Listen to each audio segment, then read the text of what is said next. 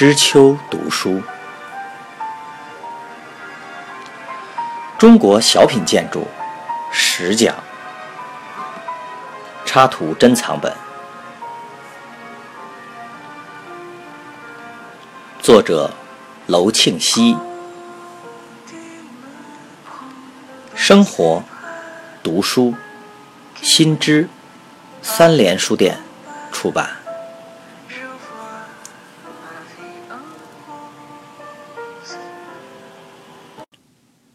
碑的雕刻，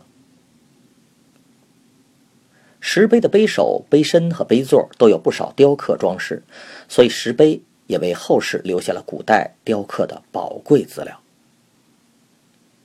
就以碑首的盘龙来讲，有四条、六条甚至八条龙做装饰的，有龙身在侧面正面的，有龙头朝下朝上的，有双龙各占一边，也有左右龙体相互盘曲交错的。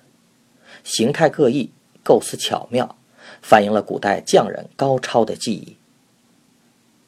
在碑身边框的雕饰中，我们看到了古代石雕的各种雕法。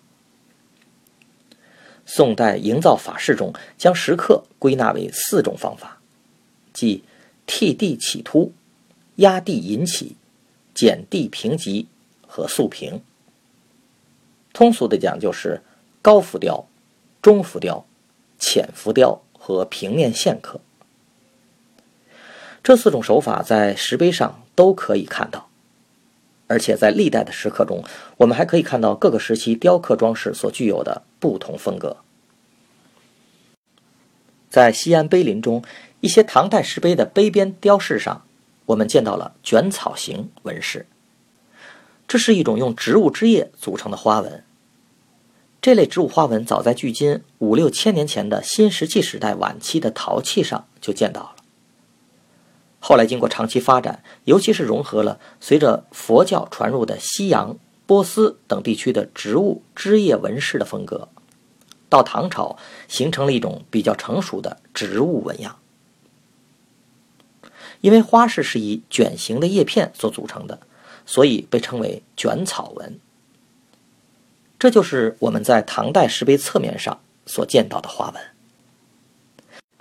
它们的特点是形象丰满，枝叶纹如行云流水，线条流畅而潇洒。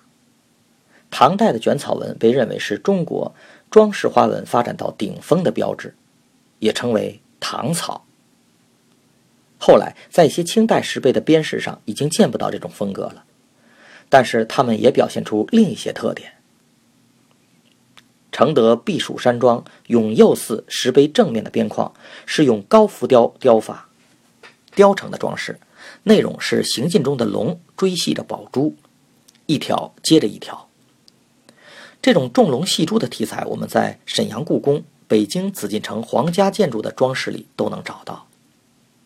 但不同的是，这座碑上的行龙已经不是宫殿建筑上彩画中那种标准式样的龙了。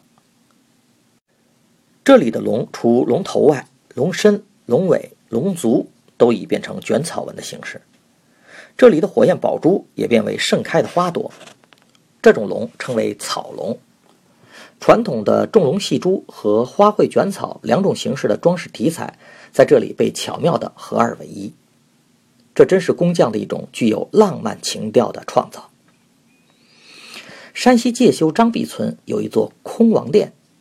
这是一座祭奉地方神仙的小庙，殿不大，但屋脊上全部用琉璃装饰。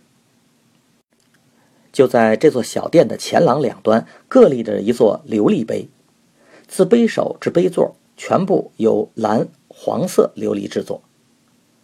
碑身上用黑釉书写着空王生平及成佛的事迹。